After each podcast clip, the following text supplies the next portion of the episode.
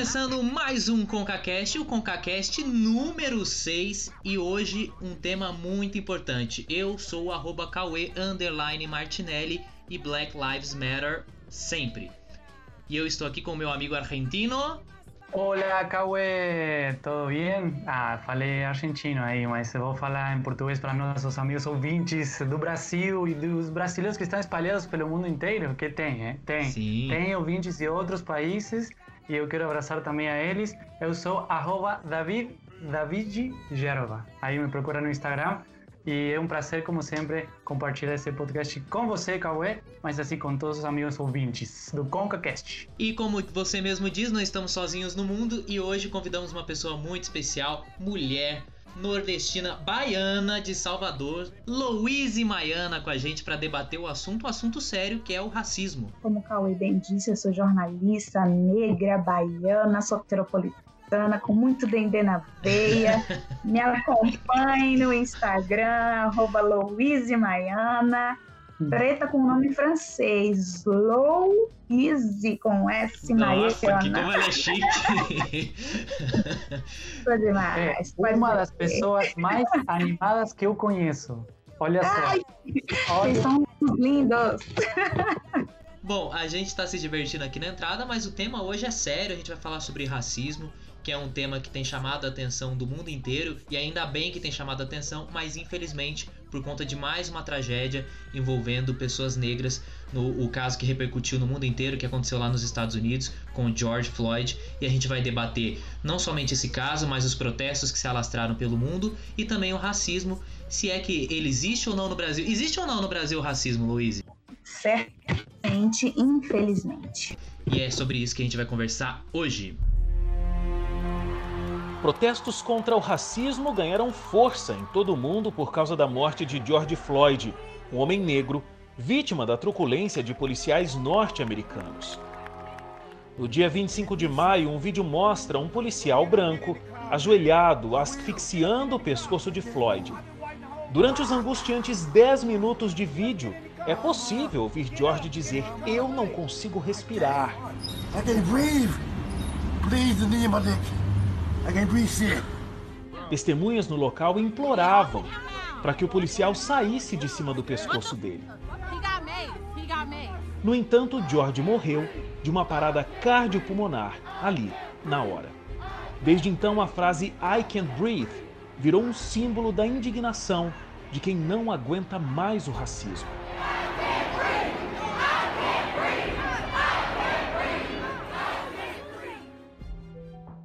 Interessante a gente notar que esse protesto ele tem uma coisa um pouco diferente dos que vinham acontecendo nos últimos anos, né? Antes a gente via muito o, os jovens negros protestando contra esse tipo de violência, contra o racismo, e agora a gente percebe que temos que tem jovens brancos também ali fazendo parte dessa manifestação, ou seja, é uma indignação que, que vem de todos os lados, né? Que, que acabou acontecendo de todos os lados, todo mundo ficou muito chocado com o que aconteceu. Agora eu queria saber de você, Luiz, por que, que você acha né, que de repente esses protestos, essas manifestações ganharam tanta força, diferentemente do que a gente via no passado, né? E que acabou rompendo barreiras, não ficou só preso ao que está acontecendo nos Estados Unidos, mas outros países aderiram a essas manifestações, inclusive o nosso país, o próprio Brasil. Olha, Cauê, eu acredito muito e sei que isso é verdade, que o racismo não afeta apenas a população negra, o racismo afeta a todos. Toda a sociedade sofre quando um pai de família morreu, assim como George Floyd. Ou todo, todo o Brasil sofreu com a morte de João Pedro. Famílias, é, universidades, a sociedade civil sofre quando, quando perdemos alguém. Assim como tem acontecido com a Covid. Toda vez que tem um número maior de pessoas vítimas da Covid, o Brasil todo sofre. Então, eu acho que o racismo não é uma coisa isolada apenas para o negro lutar contra, mas é uma coisa que a sociedade civil deve se juntar. E eu acredito que esse tipo de pensamento é que tem feito com que tantos brancos se manifestem também a favor, é, na verdade, contra o racismo. E por que ganhou tanta repercussão? É, eu cheguei até a ouvir de alguns jornalistas que desde 1968, que foi quando o, o Martin, o irmão Martin Luther King morreu, essa foi uma das foi uma espécie de segunda maior manifestação, né, depois da morte dele. E eu acredito que O vídeo em si foi muito chocante. Você ouvir é muito. Você ouvir, eu cheguei a ver o vídeo, cheguei a ouvir alguns áudios e quando você ouve ele, please, please, por favor, por favor, eu não consigo respirar e aquela voz sufocante, isso sufoca qualquer pessoa que assistiu aquilo ali. É, outra coisa que acho que certamente comoveu muitas outras pessoas foi a reação da Casa Branca. Então, quando a gente vê todo esse cenário e a Casa Branca se pronunciando, se referindo aos manifestantes como vândalos, terroristas, exigindo que os governos estaduais e as prefeituras fossem mais duras no combate a essas manifestações e ofendendo assim os manifestantes que em muitos lugares os manifestantes se apresentaram pacíficos. Isso também foi assustador. Eu acho que isso também só fez inflamar ainda mais as manifestações. E é curioso, né? Porque os Estados Unidos, em 2008, elegeu o, seu primeiro presidente negro, né? Sim. E agora a gente vê um retrocesso total com as declarações do Donald Trump e foi o que você falou, as ações do presidente, né? E eu acho que isso também gera uma indignação nos Estados Unidos. E o caso do George Floyd, pelo que a gente entende da cultura americana, do histórico deles, não é um caso isolado, né? Uhum. Ah, e a, e até ah, você falou que ele ficou muito tempo sem, res, é, sem respirar e pedindo, né? I can breathe, I can breathe. E isso virou um cartaz de muitos manifestantes. Eles colocaram essa frase, I can breathe, eu não consigo mais respirar também, diante dessa situação. Então, ah, esse sentimento de indignação não é só pelo caso dele, mas eu acho que é uma representação de algo massacrante que acontece e tem acontecido nos Estados Unidos com os negros, né? Até Sim. eu achei interessante uma fala da filha dele que tem só seis anos, a Giana. Ela disse: Meu pai mudou o mundo. Cara, uhum. é muito forte você ouvir isso de uma criança de seis anos vendo tudo que aconteceu por conta da morte do pai dela, entendeu? Sim, sim. É para você ver que as crianças elas têm uma grande percepção e muitas vezes são grandes vítimas do racismo também. Imagine como isso não vai reverberar na vida dessas crianças. É, esse sufocamento é sentido por todos aqueles que já viveram situação de racismo e pelas pessoas que lutam a luta racial. E reforçando o que eu já disse, a luta é, racial pode ser de um preto, pode ser de um branco também. E aqui você entra em um outro ponto, que esse não é um caso isolado também, né? As comunidades negras elas estão submetidas ao racismo todos os dias. Então todos os dias tem um negro que é assassinado, todos os dias tem um negro que é preso injustamente. É, sobre essa questão é, racial lá nos Estados Unidos, você comentou também sobre é uma coisa que todo mundo fala do sonho americano, que foi algo é, pontuado e sinalizado em um dos discursos do, do irmão Martin. I have a dream that one day this nation will rise up and live out the true meaning of its creed. We hold these truths to be self-evident that all men are created equal.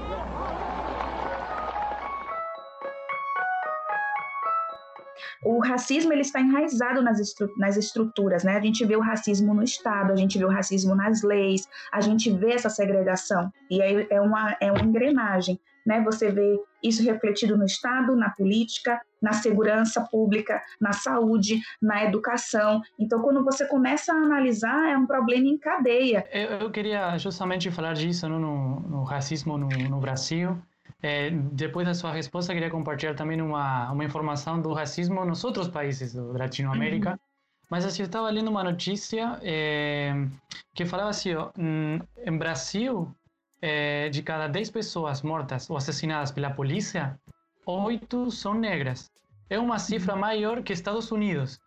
Uhum. É, então, é, depois do que aconteceu em Estados Unidos com, com o, a morte do, do Floyd, é, parecia como que Estados Unidos é o único país é, racista, porque acontece Sim. isso. Mas os dados falam que o Brasil é ainda pior no caso das mortes pela polícia que Estados Unidos. Como você vê é, essa triste realidade? Mais uma vez a gente retoma a esse racismo estrutural que se manifesta de formas diferentes em cada país.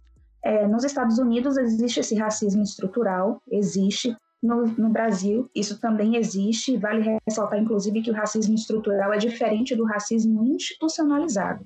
E a gente tem as duas coisas aqui no nosso país. A gente tem esse racismo institucionalizado a partir do momento em que as instituições policiais elas colocam um estereótipo do bandido e associam muitas vezes o ato criminal à pessoa negra. Recentemente eu estava conversando com meu pai, meu pai já tem mais de 60 anos, meu pai tem 66 anos, e ele foi parado numa blitz. Cara, meu pai, 66 anos, a cabeça toda branca, ele parado numa blitz com a arma na cabeça dele lá em Salvador. Que é uma cidade predominantemente negra, que é uma África no Brasil, que tem essa história negra, afro, muito forte a partir das religiões de matrizes africanas, através do Pelourinho, enfim, através da construção de Salvador, foi com base nas, é, nos africanos, na história africana. Então você vê esse tipo de coisa. Às vezes um branco da mesma idade, com o mesmo porte, vestindo a mesma roupa dentro do mesmo carro, não fosse abordado naquela blitz, ou se fosse abordado, seria abordado de uma forma diferente.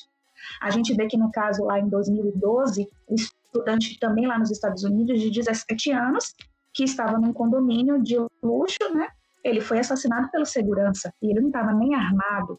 Mas se você for pegar, às vezes, uma blitz com um menino branco da mesma idade, no mesmo local, perfil, horário, o tratamento não é esse.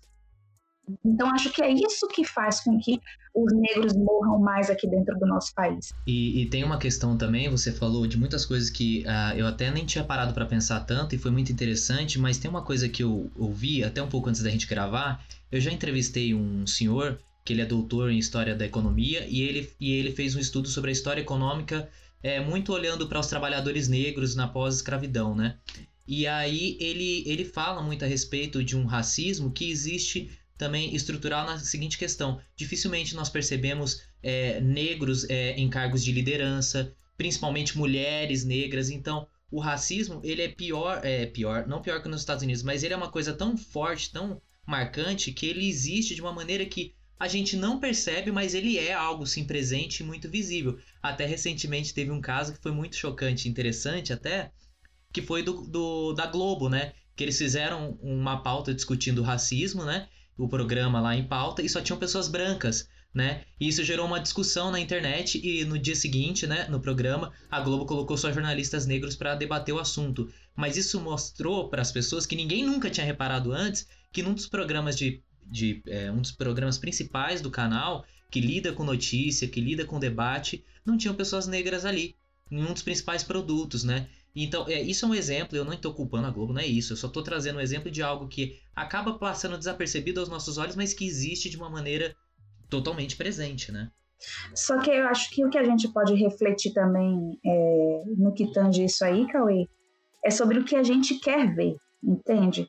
Porque se, enquanto sociedade, se a gente se fecha e se a gente tem aquele olhar massivo, é, aquele olhar é, cheio estereotipado, a gente não vai conseguir avançar enquanto sociedade. Então quer dizer que foi preciso um debate sobre racismo para uma primeira vez na história todos os jornalistas negros se reunirem para poder debater alguma coisa?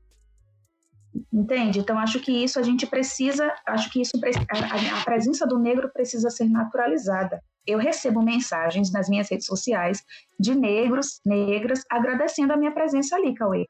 Poxa, obrigada. Poxa, eu tenho uma filha que ela adora te assistir, porque ela fala, nossa, ela é igual a mim. Cara, não tem, não tem coisa melhor, feedback melhor do que você ouvir isso, entende? Agora, pior do que tudo isso é você perceber através dos números que o negro é marginalizado o tempo inteiro. Que dentro, da, dentro de uma comunidade, você recebeu. Uma casa foi, não sei nem qual é a expressão que eu posso utilizar, mas recebeu 70 tiros de fuzil e matou uma criança. Tipo, gente, eu, eu de verdade, isso é uma coisa que tem mexido muito. Primeiro, porque na pandemia eu tô muito sensível, viu? e ver toda, toda essa situação no meio de uma pandemia mexeu demais comigo. Eu não consigo imaginar como que estão os pais dessas, dessa criança, entende? E isso é uma coisa que repercutiu. Eu falei sobre os casos subnotificados porque de fato existem, que são de pessoas dentro das comunidades que são assassinadas e que ninguém sabe cadê, para onde foi parar aquele corpo, aquela vida.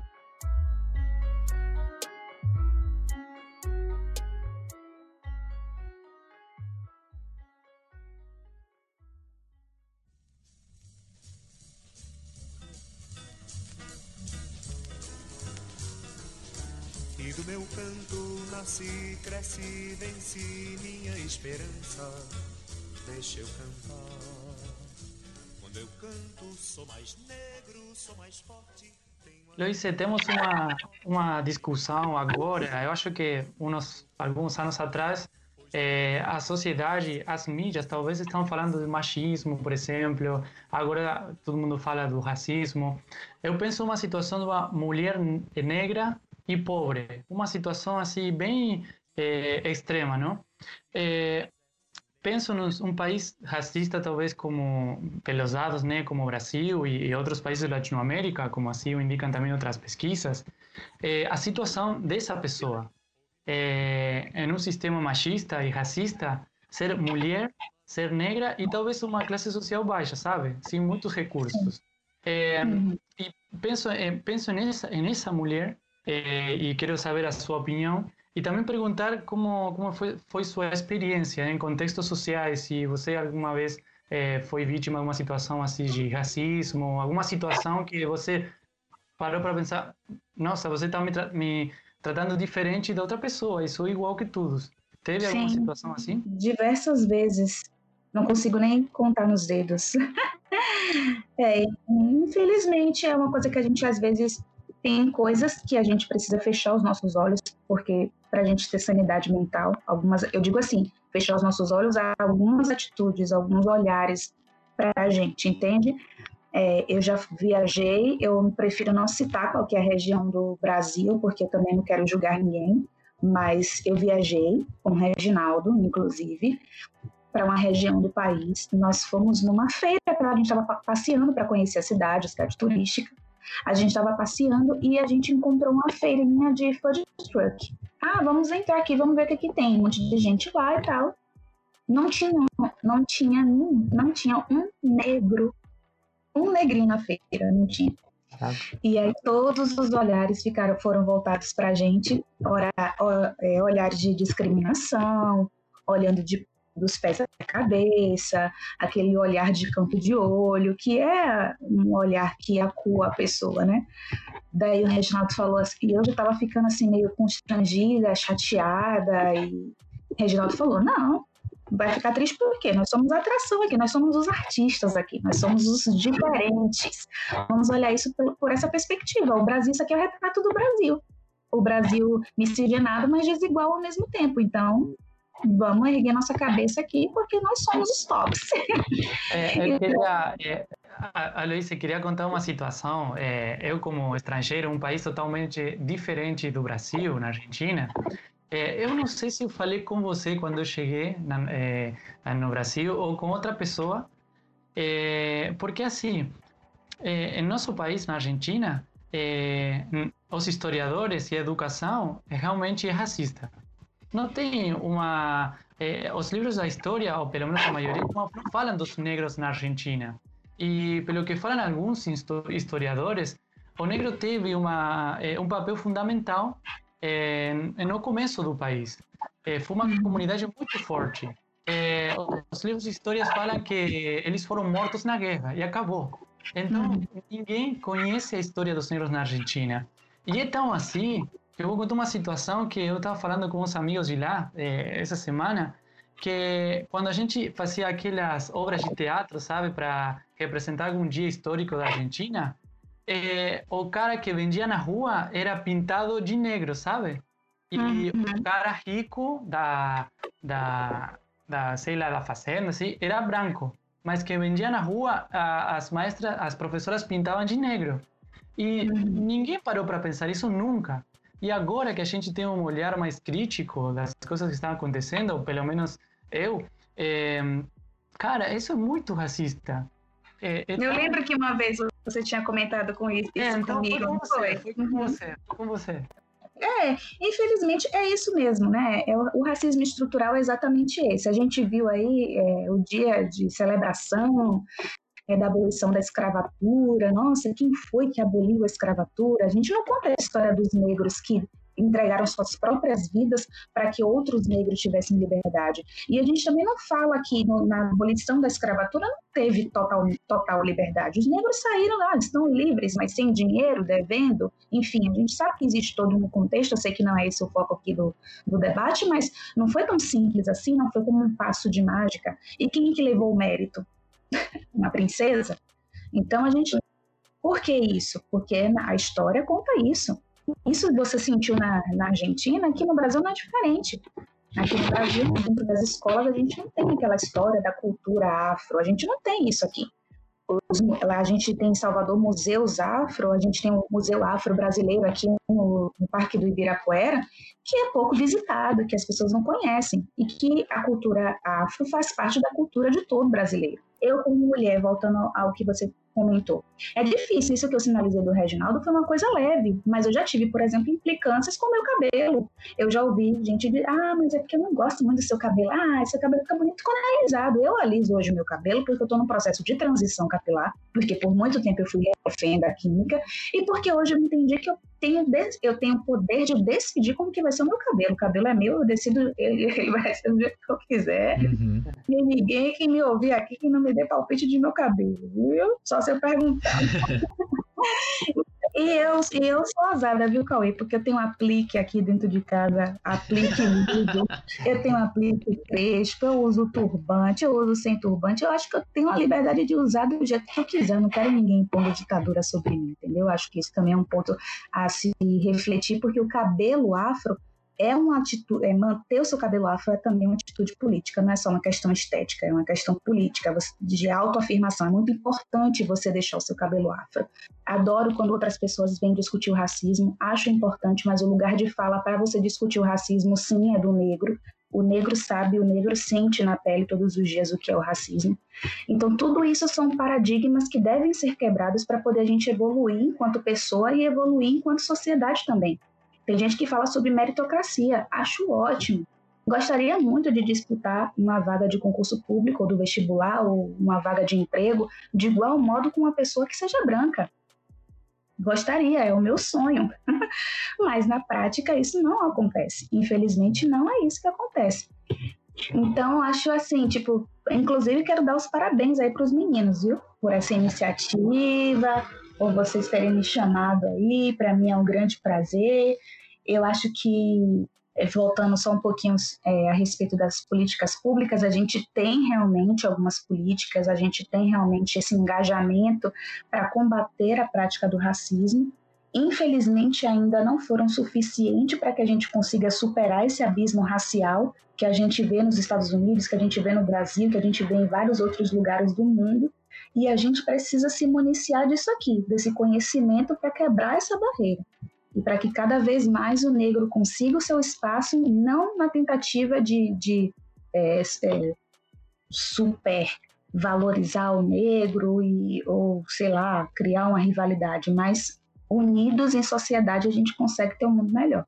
E você falou um pouco de contexto histórico. É, eu fiz uma pesquisa, inclusive foi com esse mesmo doutor, o Ramatiz Jacino, e ele, no estudo dele, ele descobriu que em 1854, descobriu assim, né? Ele conseguiu investigar e viu que em 1854 o Brasil teve uma lei que proibia pessoas que foram escravizadas de estudar. E depois, em 1878, uma lei que proibia pessoas que também já foram escravizadas de trabalhar em determinados empregos, porque eles entendiam que essas pessoas não eram capazes. Então, assim, a gente fala muitas vezes né, sobre Estados Unidos e essas leis de segregação, mas o Brasil viveu durante muito tempo e, e inclusive na, na Constituição, é, na legislação brasileira, existiu, existiram também leis que discriminavam os negros de uma forma muito evidente, né? E faziam esse tipo de segregação. Bom, é, para a gente encerrar, é, eu não sei se alguém quer concluir mais alguma coisa, quer falar mais alguma coisa para a gente concluir. Eu não quero é, tornar massivo esse debate, mas é algo que a gente precisa sim falar sempre, não só agora nos Estados Unidos. Eu, quando eu vi aquela manifestação nas redes sociais é, com a tela preta, eu achei super legal. Inclusive, eu postei nas minhas redes sociais falando: olha, gente, estou super emocionada e eterna gratidão por todas as pessoas que estão se unindo a esse movimento. Vidas negras importam. Mas vidas negras importam não só quando acontece uma coisa dessas nos Estados Unidos, vidas negras importam sempre. A gente teve aqui no Brasil uma manifestação muito mais forte quando aconteceu o que aconteceu com Floyd do que quando aconteceu com João Pedro. A gente precisa normalizar o respeito aos negros e não a criminalização dessa etnia. Louise, muito obrigado por você ter topado participar com a gente. É, o que você falou agora é muito importante. É, e assim, a gente queria já ter falado sobre esse tema na semana passada, mas as coisas foram acontecendo e a gente conseguiu porque só é, é, porque você aceitou participar desse debate, aceitou conversar com a gente. E eu acredito que tanto pra gente, obviamente, mas né, o Davi pode falar melhor, mas para quem está nos ouvindo agora no ConcaCast, com certeza foi uma coisa que enriqueceu muito o debate e é importante que a gente continue falando sobre isso. O ConcaCast sempre tenta trazer de uma maneira descontraída determinados assuntos, mas a gente sabe que alguns temas são fortes, são pesados e ele requer uma seriedade. Foi isso que a gente procurou trazer na nossa conversa de hoje. Obrigado, viu, você ter participado aqui com a gente. A gente vai chegar nesse dia que a gente vai conseguir sorrir um pouco mais. com fé em Deus. E Luiz e Maiana, gente, ó, um dia eu vou convidar a Luiz para um tema mais descontraído, porque a Luiz é um barato. É Ah! D&D puro. Eu quero, Obrigada, Cauêzinho. porque a gente vai dar um abraço em dezembro, né? Porque agora não pode, mas em dezembro Não pode. a gente sai de férias, então um abraço de agradecimento. Tu fica prometendo, a Luiz é sinestésica. A Luiz adora um abraço. Total. Eu vou querer abraços de 10 minutos. Luiz, brigadão, viu? Davi, semana que vem, a gente, aliás, semana que vem não, essa semana a gente tá aí com um programa especial de Dia dos Namorados, então a gente se vê ainda essa semana, viu? E aí, Cauê, até mais! Como eu já disse, racismo é burrice. Como eu já disse, racismo é burrice. Como eu já disse, racismo é burrice.